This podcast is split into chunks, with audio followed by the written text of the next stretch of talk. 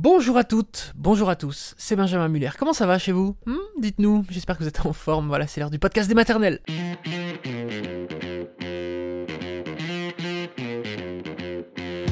Le podcast des maternelles, le podcast de France Télévisions. Aujourd'hui, on parle du vaginisme. Le vaginisme dont on parle, je dois dire, assez peu.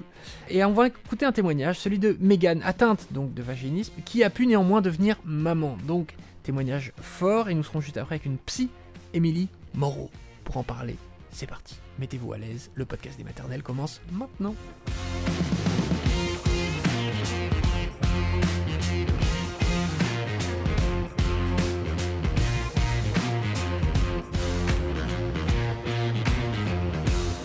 Je le disais à l'instant, il faut avoir du courage hein, pour venir euh, témoigner sur un sujet si intime, si tabou aussi que le vaginisme.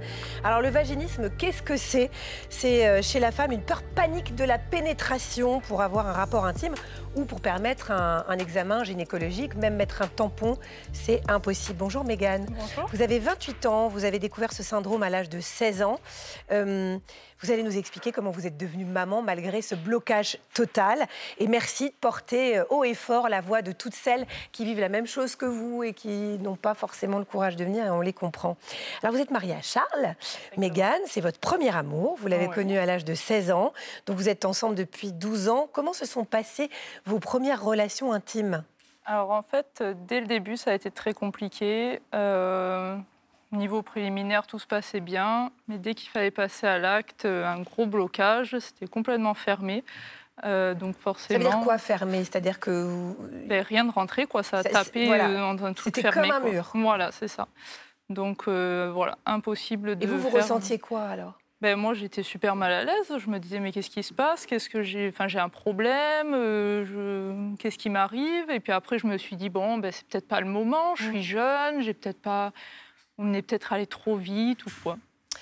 Comment est-ce qu'il réagissait, Charles, lui? Ben, j'ai eu énormément de chance de tomber sur un homme qui était très patient. Donc lui, il m'a dit, ben, écoute, c'est pas grave, on réessayera une autre fois. Prends ton temps. On fera ça quand tu le sens. Donc euh, très compréhensif.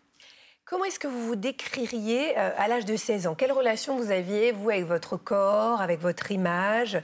Euh, Quelle relation vous aviez donc avec oui, votre propre corps? Bah alors, le reste du corps, tout allait à peu près bien, mais vraiment, euh, la partie vagin, etc., là, c'était, je pouvais à peine le regarder, le toucher, je le lavais parce qu'il faut bien se laver, mais vraiment, ça s'arrêtait là, quoi. hein. C'était, Et puis même voir des images d'autres. Ah oui, c'était pas que votre Ah non, mais même un dessin en SVT, moi, c'était compliqué, quoi. Ah, c'est vrai. Ah oui, c'était vraiment un blocage euh, total. quoi. Donc jamais vous vous êtes regardé dans la glace comme font Non. euh, la plupart des Non, non, adolescentes. Vous n'avez pas exploré non, du tout. Non, non, cet endroit-là de euh, votre Puis corps. ça m'intéressait pas, en fait. Je, je n'y mettais vraiment aucun intérêt. Quoi. Alors, vous avez commencé à vous inquiéter un peu pour votre euh, sexualité, euh. Est-ce que vous en avez parlé euh, autour de vous, à votre euh, famille, à vos amis ou pas du tout? Non, pas spécialement, parce que c'était pas un sujet où on était vraiment très à l'aise d'en parler. Donc, non, je gardais ça plutôt pour moi. Mhm. Et donc vous avez réessayé évidemment avec Charles. Voilà. Et à chaque fois, c'était le même problème? À chaque fois, le même problème. À chaque fois, on refinissait. Enfin, je finissais en pleurs. euh, J'étais pas bien, etc. Donc, euh, mais bon, on n'a pas abandonné. On continuait. Puis bon, au bout d'un moment, ben, on a dit on va essayer d'autres choses que la pénétration. En fait, on va arrêter de se focaliser là-dessus et chercher d'autres choses. Et en fait, le corps est bien fait. On peut prendre du plaisir sans avoir besoin de la pénétration. euh, voilà. Et alors, je vous pose une question très intime, mais est-ce qu'il peut quand même vous toucher Ah oui, À cet endroit-là. oui, il peut Oui. me toucher. Il peut vous toucher. Voilà. C'est la pénétration qui est très Voilà. compliquée. Alors, au bout d'un an de, de relation, vous vous dites bon, bah, je vais quand même aller regarder un peu sur Internet, euh, réflexe qu'on aurait tout eu, euh, s'il y a pas, s'il y a d'autres femmes comme moi, parce que vous commencez à vous poser quelques ça. questions. Et là, vous tombez sur le mot qui va résumer tous vos problèmes. C'est donc le vaginisme. Et vous allez aller voir la gynécologue d'une de vos amies. Que vous dit-elle? Comment vous accueille-t-elle? Ben alors en fait, euh, elle m'accueille euh, un peu froidement. Elle me demande pas plus que ça. Moi, je pensais avoir d'abord une discussion euh, sur le vaginisme, qu'elle m'explique peut-être avec des mots un peu plus précis ce que c'était, etc. Mais elle a dit directement, ben, on va passer sur la table et puis on va voir directement si vous n'avez pas juste un problème physique en fait qui bloquerait l'entrée, etc. Donc je me suis retrouvée là allongée en panique totale parce que j'étais pas du tout à l'aise. Et elle a mis ses gants, elle a commencé direct à vouloir rentrer. Sauf que moi je lui ai dit non, ça va pas se passer comme ça. En fait, c'est vraiment. Euh, donc ben, je me suis mise à pleurer. Euh, j'étais avec mon amie parce que j'ai dit je veux pas faire ça toute seule. Donc là à cette époque-là, j'en avais parlé. Je broyais la main, la pauvre, elle savait plus où se mettre. Elle était toute pas bien et tout ça. Et vraiment euh, très mauvais moment. Et la gynéco, du coup, elle me regarde, elle fait Oh, quand même, euh, faut pas abuser, euh, c'est dans votre tête, euh, c'est juste, je vais pas vous faire mal, quoi. Décontractez-vous, ça va passer, quoi. Donc vraiment, elle me culpabilisait à fond, quoi. Oui, manifestement, elle, elle, ne connaissait pas grand-chose non, je pense pas. au vaginisme. C'est ça. Alors, après cette mauvaise expérience, vous avez consulté d'autres médecins, d'autres généralistes qui vous ont dit quoi? Bah, toujours la même chose. Hein. c'est ou c'était dans ma tête, ou alors utiliser les dilatateurs. Donc c'est des petits, euh, des petits dilatateurs qu'on met du plus petit au plus gros, etc. Sauf que moi, vraiment... C'est-à-dire que, pardon, je vous interromps, mais on, vous demande de vous introduire des choses dans le vagin qui sont au début toutes petites et puis après de plus en plus grosses pour essayer de dilater l'entrée du vagin on va dire, d'apprécier la chose et de se dire que finalement, ça fait pas si mal que ça. Mais bon, le plus petit est quand même de la taille d'un tampon. Et moi, vraiment, même un tampon, euh, quelque chose d'extérieur qui rentre, c'est pas possible. C'est ça. C'est un blocage, euh, voilà. Oui, c'est ça, c'est qu'on s'occupe peut-être euh, de l'aspect physiologique, mais l'aspect psychologique, absolument pas dans ce qu'on vous préconise. Alors, les années passent, parce que finalement, bah, comme vous le dites très bien, vous avez une sexualité qui est épanouie, hein, par ailleurs, sans pénétration. Vous vous mariez avec Charles en 2017, et deux ans plus tard, alors là, truc de fou, vous vous sentez pas très bien. On est à l'automne 2019, c'est ça? Exactement. Racontez-nous. Et ben donc ouais, j'étais vraiment très très mal. Je n'avais du tout Enfin, j'avais pas ça en tête puisque pour moi c'était pas possible. Euh, j'avais carrément arrêté la contraception puisqu'on m'avait dit que ce n'était pas possible. Donc euh, bon, ben, je me dis il y a un problème quelque part. Euh, au bout de 15 jours, je fais quand même, c'est pas possible d'être dans un état pareil. Je commence à avoir des douleurs au niveau des seins. Je me dis punaise, mais en plus de ça, je vais m'être chopé un cancer non mais il y a tout qui et puis ma sœur, quand même, donc là, à cette époque-là, j'en avais parlé à ma sœur et elle me dit Écoute, Mégane, au bout d'un moment, tu vas faire un test, ça te coûte rien, et puis voilà. Je dis ben, Écoute, si tu veux. Donc je demande à mon homme d'aller me chercher un test de grossesse. Je m'assois sur, les sur le toilette, deux gouttes, deux barres. Moi, j'étais là, mais quoi? Comment je fais? Qu'est-ce qui se passe? Je suis l'immaculée conception. En plus, j'étais toute seule à ce moment-là, mm. donc vraiment dans un déni au début. Je dis non, c'est pas vrai, c'est une bêtise, le test il marche pas, euh, c'est pas possible et tout ça. Puis normalement, le test il faut le faire à une certaine heure. Moi, j'avais fait ça au milieu de l'après-midi. Euh. Et du coup, ma soeur me dit écoute, tu vas au laboratoire, tu fais une prise de sang, tu seras fixé. Ben oui, allons-y, soyons fous. Et la prise de sang a confirmé la grossesse. Alors vous allez nous expliquer comment vous avez fait pour tomber enceinte. Mais déjà, comment est-ce que vous avez réagi tous les deux? Ben, Nous, on était un peu perdus parce qu'on avait discuté enfant, mais euh, on s'était dit, ben non, on n'en aura pas, on s'était auto-persuadé qu'on n'en aurait pas, on s'était trouvé des arguments, on avait dit à toute la famille qu'on ne pourrait pas en avoir, etc. Et puis, bon, on a réfléchi, on a regardé un peu notre vie actuelle, on s'est dit, bon, ben quand même, on a tout ce qu'il faut pour en accueillir un. J'ai regardé mon homme, je lui ai dit, tu me supporteras, hein, parce que ça va être dur, neuf mois mm. euh, avec mes soucis et tout. Euh, il m'a dit, t'inquiète, je serai là et tout ça. Donc on a dit, ben, go, tentons l'expérience. Il vous aime sacrément. Hein, oui, votre Charles. Moi aussi. bon, qu'on comprenne bien, comment vous êtes tombée enceinte, Mégane Vous avez utilisé une pipette, une, pipette, une seringue Comment non, vous avez rien du tout, juste le frotti-frottin, on va appeler ça comme ça. Hein, juste vraiment, euh, parce que forcément, il y a quand même contact entre les deux sexes, hein, il n'y a pas de souci avec ça. Mais euh, voilà, c'est juste euh, contact contact. Donc, bah, vous qui nous regardez et qui vous dites, bah, de toute façon, je fais la bonne vieille méthode, euh, voilà, euh, à chaque fois, il se retire. Donc, euh, bah, vous voyez que même frotti-frottin, on peut tomber enceinte. Donc, il faut quand même, si vous voulez pas faire de bébé en ce moment, faire un petit peu attention. C'est ça.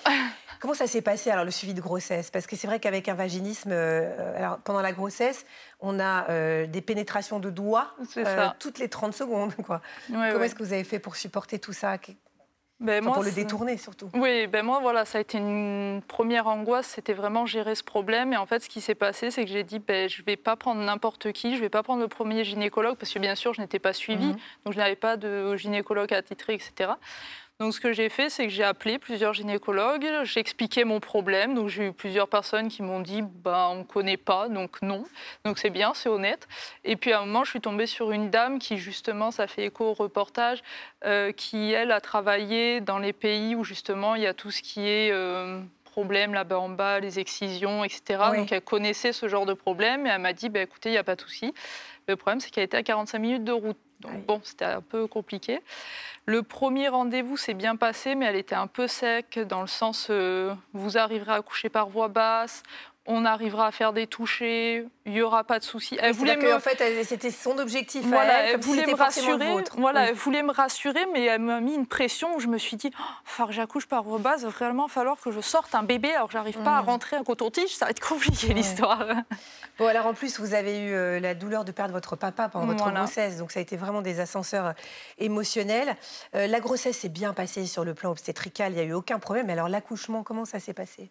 Bah, alors l'accouchement, donc quand je suis arrivée, euh, moi j'étais plutôt sereine puisqu'on m'avait parlé de, d'avoir directement une césarienne ou non, d'abord directement une péridurale euh, dès que j'arrivais, mhm. pas attendre les fameux, euh, je ne sais plus combien de dilatations, etc. Oui, oui, c'est-à-dire que je crois que c'est 5. Voilà, moi on m'avait dit bah, dès le début, dès qu'on sent que c'est des vraies contractions de travail, donc bon, sur ça j'étais rassurée. Et donc en fait, il y a le gynécologue qui est arrivé. Euh, il était pressé, manifestement. Donc, il est rentré dans la chambre, euh, même pas un bonjour ni rien. Donc, je dis d'accord. Et euh, il me demande de me déshabiller parce que j'étais juste en blouse, mais enfin de remonter mmh. tout ça. Donc, je suis d'accord. Et il arrive, je m'installe, je lui demande est-ce que vous avez pris conscience de, de ce que j'ai préparé? Est-ce que vous, avez vu mon dossier? Voilà, vous avez vu mon dossier? Et il me dit pas eu le temps. Ah bon, bah, d'accord, pas le temps. Donc vous lui expliquez? Ben, J'essaye, mais il ne m'écoute pas. Donc je dis bon, d'accord. Et en fait, il est arrivé, donc moi j'étais allongée, et en fait, donc je mets mes jambes en position, il est arrivé, il a mis sa main comme ça, il a commencé à essayer d'aller toucher. Alors attendez, qu'on voit bien, remettez, refaites le geste, qu'on le voit bien. Voilà, les mains. Il a euh, bloqué vos jambes avec vos mains. Parce que dès qu'il s'est approché, moi j'ai de suite resserré, et euh, du coup ça l'a beaucoup euh, énervé. Hein. donc il me regarde, il fait ça va, j'ai jamais fait de mal à personne. Donc je jette un œil à la sage-femme qui était à côté, qui était un peu dépitée euh, en mode euh, ouais mais bon quand même on fait pas ça. Euh, et je lui dis non mais en fait c'est pas possible quoi.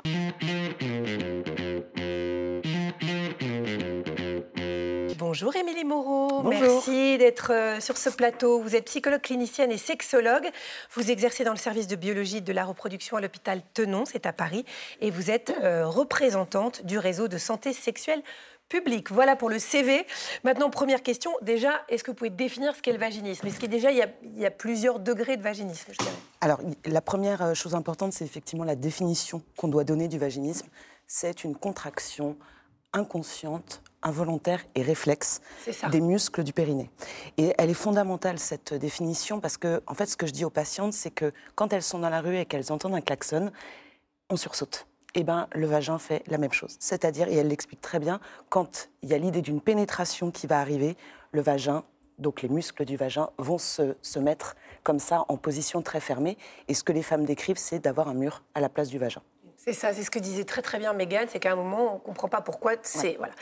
Euh, est-ce que les femmes sont vaginiques On dit vaginiques, oui? Alors non, moi je ne hein, dis pas vaginique, non, parce que ça voudrait dire que ça fait partie de leur identité. Oui, c'est ça. Enfin, souffre de vaginisme, on va dire, euh, depuis toujours. Ou est-ce que n'importe quelle femme, vous, moi, euh, tout à coup, on peut avoir un un syndrome Tout à fait. de vaginisme? Oui, alors du coup, il y a deux formes de vaginisme. Le vaginisme primaire, qui a toujours été là, c'est ce que décrit euh, Mégane. Mhm. Et puis ce qu'on appelle les vaginismes secondaires, qui là vont intervenir généralement après un trauma, soit un trauma d'ordre gynécologique et obstétrical, ce qui arrive très souvent, hein, après un examen, après un accouchement. Assez fréquent Très. Euh, et puis suite à des agressions sexuelles. D'accord. On a reçu beaucoup de questions, dont une très importante qui nous mhm. a été envoyée en vidéo pour vous. C'est de la part d'Audrey. Regardez. Bonjour la maison des maternelles. Concernant le vaginisme qui touche de nombreuses femmes, la question est est-ce qu'on peut en guérir? En vous remerciant, gros bisous à ma petite famille. À bientôt. Euh, alors, c'est vrai que parler de guérison, ça voudrait dire que c'est une maladie. Mhm. Moi, c'est vrai que je ne le pose pas comme une maladie. Euh, donc, la question, c'est est-ce que ça peut être résolu, le vaginisme? Euh, Il peut être résolu déjà à partir du moment où la personne souhaite avoir accès à la pénétration. Megan l'a très bien dit, la pénétration, en fait, c'est une option dans la sexualité. C'est pas une nécessité et preuve en est, c'est même pas une nécessité pour pouvoir tomber enceinte. Donc la question, c'est la souffrance qui va être associée à cette difficulté autour de la pénétration. Et c'est là, nous, le boulot des sexologues, d'accompagner sur cette question de la souffrance. Euh, mais l'idée, c'est pas une maladie, c'est plutôt résoudre un problème pour la personne. Donc si on en souffre, on peut, euh, on peut en venir à bout. Exactement. Euh, Chiara vous demande quelles peuvent être les causes. Alors vous avez dit un examen qui se passe mal, un accouchement qui se passe mal, des agressions sexuelles, violences Alors ce qu'on, ce qu'on disait hein, sur les vaginismes secondaires, hein, donc qui arrivent dans une deuxième partie de la vie. Pour les vaginismes primaires, euh, Megan elle l'explique aussi, ça va être multifactoriel. Euh, parmi les facteurs qu'on retrouve, il y a quelque chose autour de la phobie. Et en fait, c'est un peu ce que, ce que, ce que Parce que le fait qu'elle puisse pas voir un sexe féminin, Exactement. ça dit quelque hein, chose quand le même. fait de prononcer le mot. Hein, mm. J'ai des femmes qui arrivent en consultation, euh, elles peuvent pas dire le mot. Euh, vagin, vulve, euh, quand elles dessinent leur sexe, on leur demande, c'est un petit trou. C'est quelque chose, vous voyez, qui est irreprésentable. Donc, on est plutôt du côté de la phobie.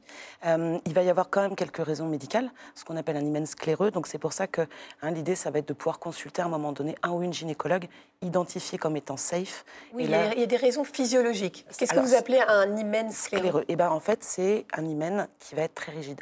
Et là, il y aura besoin d'une intervention. Ça restera. Donc ça veut dire qu'en fait, la première fois peut-être qu'elles ont essayé d'avoir des rapports, c'était tellement douloureux qu'elles ont stigmatisé, euh, elles se sont concentrées sur cet endroit, elles se sont bloquées. Ouais. Alors c'est pas la cause majoritaire, mais c'est pour ça quand même c'est important à un moment donné de pouvoir euh, quand même aller voir euh, et donc d'identifier un gynécologue ou une gynécologue safe pour mmh. pouvoir faire ça. Mmh, bien sûr. Patou vous demande si le vaginisme est un motif retenu pour avoir accès à la PMA ou sommes-nous condamnés à nous débrouiller en utilisant une pipette par exemple? Alors, c'est très variable d'un centre d'AMP à l'autre. Euh, normalement, là, la, loi vient de changer. Hein. donc, euh, pour rappel, avant, seuls les couples hétérosexuels en infertilité pouvaient bénéficier d'une AMP. Aujourd'hui, femmes en couple, femmes seules peuvent en bénéficier. Donc, ça veut dire que la loi permet à toute personne qui a besoin d'un recours à l'AMP de pouvoir, de pouvoir le faire. Et donc le recours à l'AMP pour euh, raison du vaginisme, oui, euh, c'est quelque chose qui peut se faire. Après, c'est là où c'est intéressant d'avoir des psychosexos dans les services. Je fais un peu de pub euh, au passage, parce que l'idée, ça va être d'aider les femmes justement autour des examens. Hein, pour oui, parce que ça, on peut pas. enfin, elle a réussi, euh, mais c'est vrai que c'est compliqué d'y échapper. Hein. Tout à fait. Et là, bah, du coup, c'est tout un travail d'accompagnement, un accompagnement corporelle. Et là, je renvoie vers sage-femme ou kinésexologue, mmh. et puis psychologique. Hein, et puis de pouvoir prévenir, c'est ce qu'elle expliquait, pouvoir dire euh, aux équipes accompagnantes de dire voilà, je souffre effectivement d'un vaginisme. Euh, donc ça veut dire que les collègues, les professionnels vont faire aussi attention.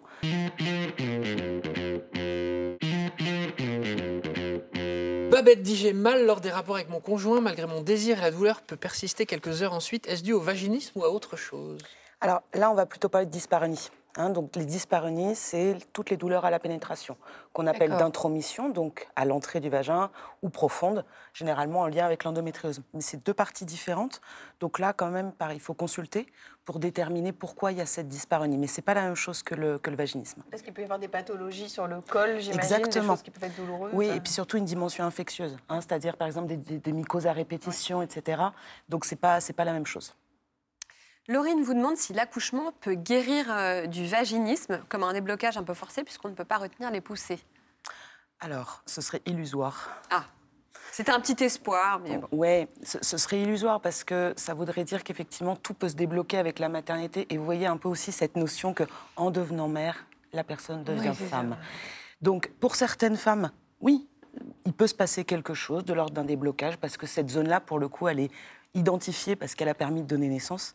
Euh, mais pour plein d'autres, c'est absolument pas le cas. Et puis ça n'empêche pas que j'imagine, euh, enfin, avant que le bébé sorte, c'est un cauchemar, j'imagine, à l'idée que tout à coup, cet endroit qui est comme un mur euh, ben, soit dilaté au maximum. Je veux dire, Alors, on n'imagine pas ce que ça peut faire dans la tête des femmes. C'est intéressant parce que pas toujours. Ah, Justement, ouais. En fait, ce qui est intéressant dans le vaginisme, c'est que c'est l'idée qu'il y a quelque chose qui rentre ah, ça, c'est pas quelque chose qui sort. Eh ben ouais, ça peut être un peu différent. Euh, et, je reviens sur ce, sur ce que disait Megan tout à l'heure. C'est tout à fait possible aujourd'hui d'être enceinte et d'en avoir aucun toucher vaginal. C'est-à-dire que c'est pas du tout, euh, c'est pas nécessaire. Oui, c'est important de le redire que c'est pas nécessaire. Donc ça veut dire une grossesse euh, qui se passe bien dans des conditions ok. On peut ne pas faire de pénétration vaginale. C'est ça.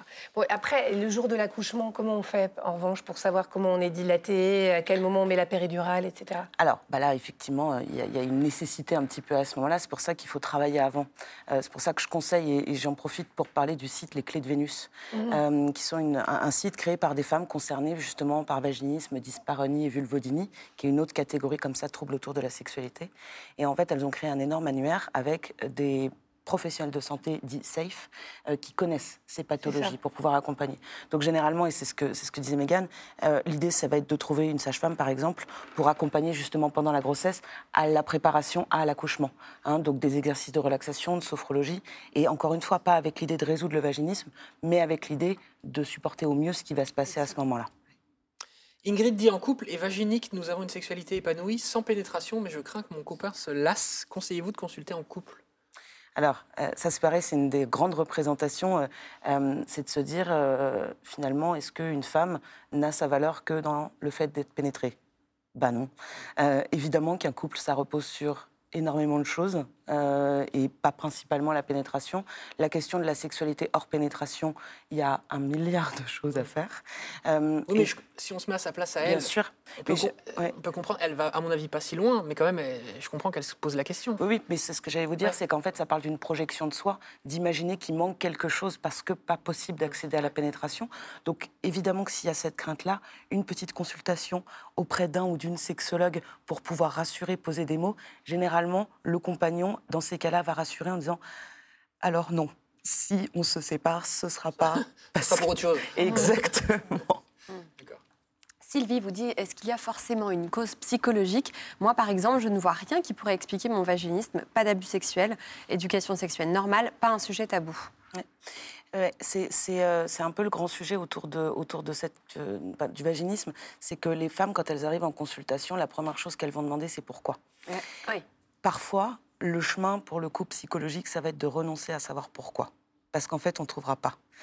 De la même façon qu'on ne comprend pas pourquoi on a une phobie autour des araignées. Hein, mmh. si, on, si, on, réfère le vaginisme, voyez, du côté de la phobie, on peut aussi se laisser un peu tranquille avec ça. Euh, il existe des dilatateurs, quid de leur efficacité, vous demande Marielle Je ne suis pas une fervente euh, défenseur de, des dilatateurs au sens où ça oblige encore une fois les femmes à se dire ok je vais essayer je vais essayer. Pour certaines ça va vraiment renforcer un sentiment d'échec. Euh, quand vous voyez il y a une dimension très phobique elle l'explique très bien euh, c'est impossible l'idée même qu'il y ait quelque chose qui rentre. C'est pas la taille, là, le sujet. Donc pour des femmes qui vont avoir euh, peur de la pénétration en contexte sexuel, par exemple, mais qui vont pas avoir cette dimension phobique autour de leur sexe, oui, ça peut être euh, quelque chose à mettre en place. Mais avec des, des, vaginismes, comme on disait tout à l'heure, primaires, avec cette dimension phobique, ça va être proprement inutile et au contraire renforcer culpabilité et échec. Hmm. Est-ce que c'est euh, un trouble, enfin pas un trouble du coup, si, euh, dont on parle de plus en plus et, du coup qui est de plus en plus pris en charge par les sexologues?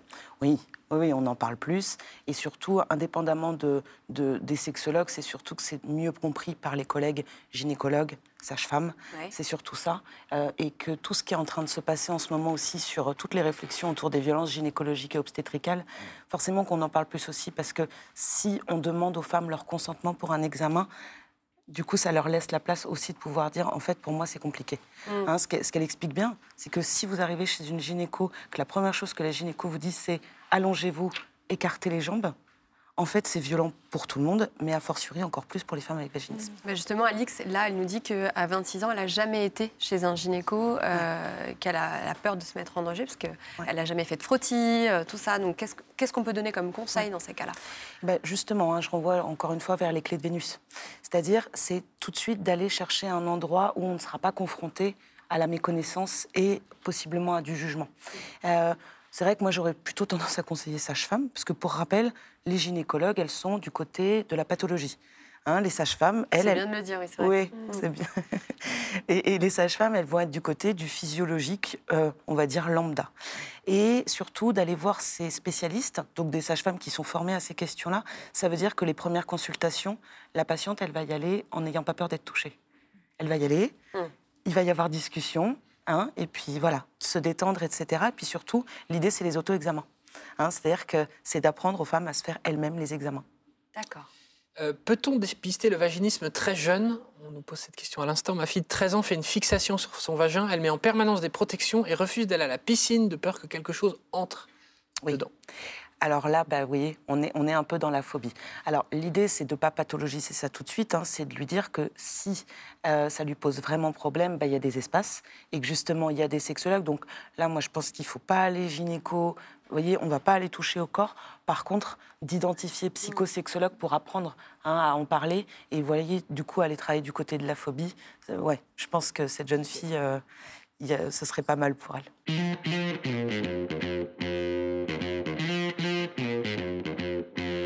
Voilà, c'est la fin de cet épisode avec Émilie Moreau, Megan, Agathe Le Caron, Yasmine Ouglis, toute l'équipe, Marie-Père Arnaud et moi-même pour vous servir. J'espère que ça vous a intéressé et je vous dis à très vite sur France 2. Au revoir tout le monde.